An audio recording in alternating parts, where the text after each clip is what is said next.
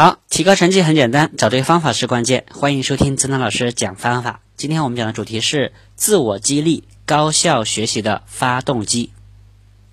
德国人力资源开发专家斯普林格在《激励的神话》一书中写道：“强烈的自我激励是成功的先决条件。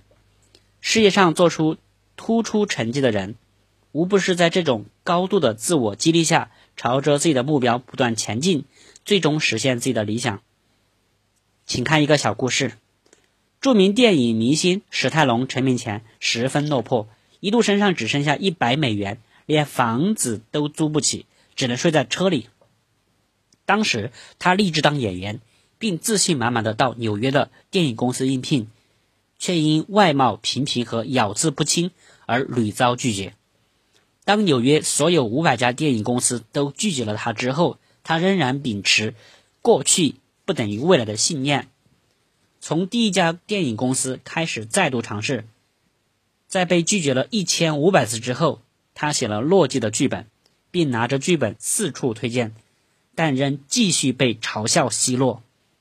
最终，在他一共被拒绝了一千八百五十五次后，终于找到一个肯拍那个剧本的电影公司老板，可对方又提出不准他在电影中演出的要求。史泰龙没有放弃，坚持争取，终于赢得了演主角的机会。坚持到底的史泰龙，也终成为闻名国际的超级巨星。有谁能够在面对一千八百五十五次的拒绝后，仍能保持一个良好的心态？是懂得自我激励的史泰龙。如果史泰龙不会自我激励，他不会在遭遇了那么多次失败之后还能站起来。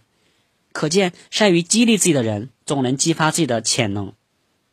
最新的科学研究也发现，一个没有受激励的人，仅能发挥其能力的百分之二十到百分之三十；而当他受到激励时，能力的发挥达到百分之八十到百分之九十。因而，在生活学习的过程中，得到他人的激励非常重要。但父母不能陪伴我们一辈子，最终直面风雨。赢得鲜花还要靠自己的，还靠自己。所以，尽管大家的肩膀还有一些稚嫩，也要学会不依赖他人，学会自我激励。第一，学会自我暗示。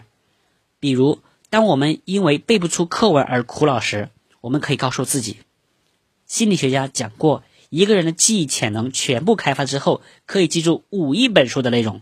我一定行，我一定可以背下来。这时。我们开始为记住五本书而不懈奋斗，我们可以，我们就已经迈出了自我激励的第一步。下面是一个考上北京大学的同学买手书山，这个求渡书海时为自己制作的心理暗示卡片，大家可以借鉴一下。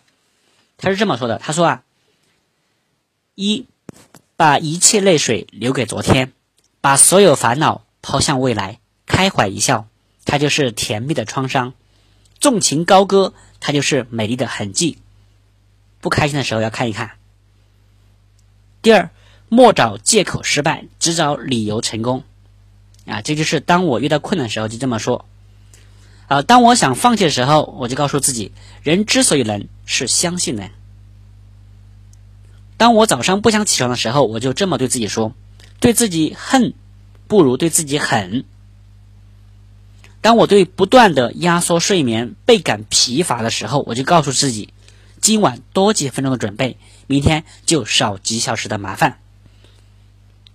当面对好看的电视和好玩的游戏时，我都这么告诉自己：每一次发奋努力的背后，必有加倍的赏赐。当我的计划失败的时候，就看这个鼓励自己。屡战屡败算什么？我可以屡败屡战。当别人用恶意的话攻击我的时候，我就说命运在自己手里，而不是在别人的嘴里。当我想草率了事的时候，告诉自己，山再高也可攀登到顶峰，事再难也绝不能迁就。没事的时候，我都对自己说，我是最棒的，我一定会成功。没事的时候也可以这么说：如果你只是想要，你很难得到；如果你一定要，那你依旧能，你就一定能够得到。深夜感到孤独时，就看看这个。其实高考也是一种美，一种简约之美，两点一线的生活，一种专注之美。书记试题自有别样的世界，一种奋斗之美。跋涉书，品尝成功的喜悦，失败的坦然，一种团结温情之美。老师的教诲，父母的关怀和同学们的笑脸，我绝不孤独。我的背后有无数双有力的大手支撑。好，这就是自我激励的心理暗示卡哈。那么第二个就是经常自己赞扬自己。小时候我们都喜欢自我表扬，爱出风头。可是现在我们班还有几个人上课主动举手，恐怕我们还会对其积极的举手回答问题加以嘲笑。我们变成了沉默寡言的人，也慢慢失去了对学习的兴趣。如若我们学会自我激励，坚持表扬自己每一次课堂上的积极表现，或许我们会有一颗更为积极主动的心去面对我们的学习，学习状态、学习效果自然也会不同。一位高考取得优异成绩的同学曾这样说：“高考时学习很紧张，尤其是高一时，我的学习成绩很差，那时压力特别大。为了化解压力，我用日记记录自己获得的成功，哪怕只是一点点的进步，一件微不足道的小事，也马上记录下来。我曾经对自己说，成功不仅是拿冠军，自己对自己做出的任何改进。”以及为这种改进付出的努力都是一种成功。有时候我还写一封信给自己，在信里描述自己认为好的行为，并给自己点赞，这样我的自信心就越来越强，学习也有了更大的动力，成绩也慢慢排到了年级前几名。或许很多同学在表扬自己时会不好意思说不出口，这时我们可以和好朋友做一个游戏。两个人轮流用不同的句子表扬对方，大家一起排除压力，获得信心，轻装上阵，冲刺高考。三，给自己一份礼物，重新开始。不仅成功了需要奖励，失败了也同样需要鼓励。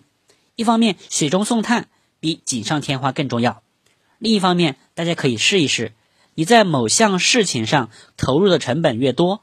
你就越不容易放弃。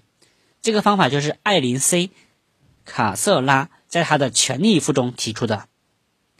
平常考试中，无论何时失利了，大家都不要轻易的责骂自己，要肯定自己曾经做出的努力。如果你坚持跑步十三天，第十四天没跑，若你骂了自己，或许第十五天你依然不会跑。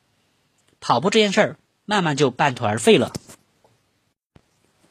如果你对自己说：“虽然今天我暂时放失败了，但是我坚持了十三天，很好，我要奖赏自己。然后明天开始要重新努力，这次我要坚持比第十三天更长。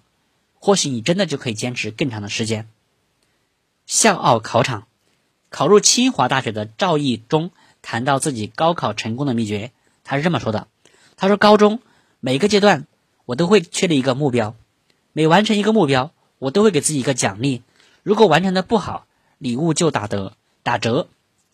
这样，在一次次自我满足中，我一次次超越自我，学习中始终有动力、有活力，最终顺利考入了自己心仪大学。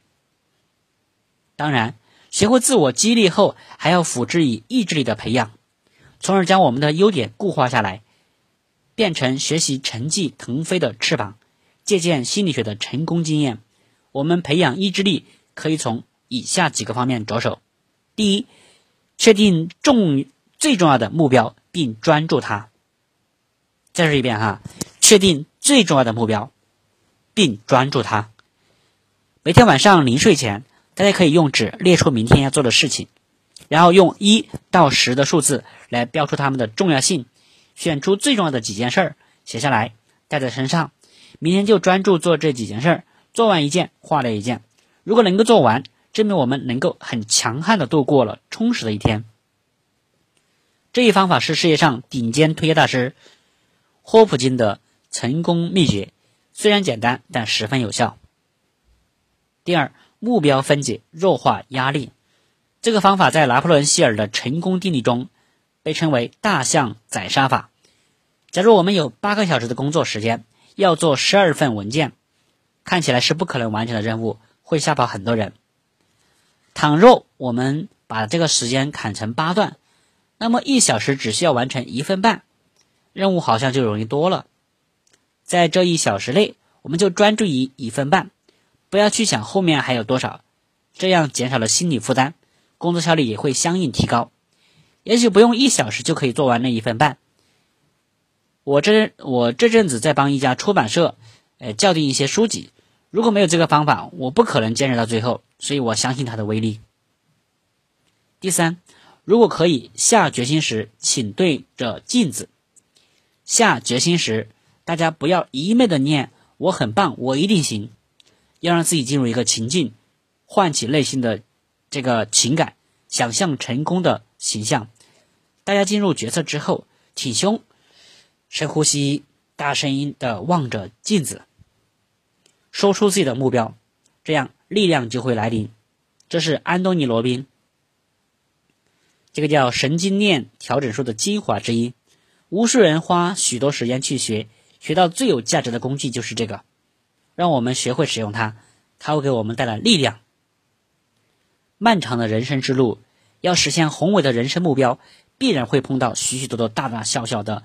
艰难困苦，学会自我激励，学会为自己喝彩，积极的心理暗示会为我们提供充沛的原动力，帮我们冲破重重障碍，成长为一个自强不息的人生斗士。就像卧薪尝胆的勾践，不管在什么样的情况下，都坚信自己雪耻兴国的目标一定能够实现。如果我们每个人在人生旅程中都坚信艰难困苦，玉汝于成，用坚强意志和远大的目标不断激励自己，我们同样可以达到成功的巅峰。好，那么曾老师总结一下本节课的重点，包括以下几个部分。那么就是说，我们要学会自我激励，怎么办呢？第一，要学会自我暗示，可以制作一个自我暗示卡。第二呢，要经常赞扬自己。好，那么怎么做呢？啊，第三点，我们要给自己一份礼物，重新开始。好，那么给自己的礼物的时候，这个时候啊，我们要培养意志力，可以从以下几个方面：一、确定最重要的目标并专注它；二、目标分解，弱化压力；第三，如果可以下决心时，请对着镜子。想要了解更多关于高效学习方法和提升考试技巧方面的课程，或者是购买相关书籍，可以加曾老师微信：一三五五一三二四零二七。人类因梦想而伟大，因学习而改变，更因行动而成功。当你使用状元高分学习法，你将会有意想不到的收获。祝您金榜题名！感谢收听，我们下次再见。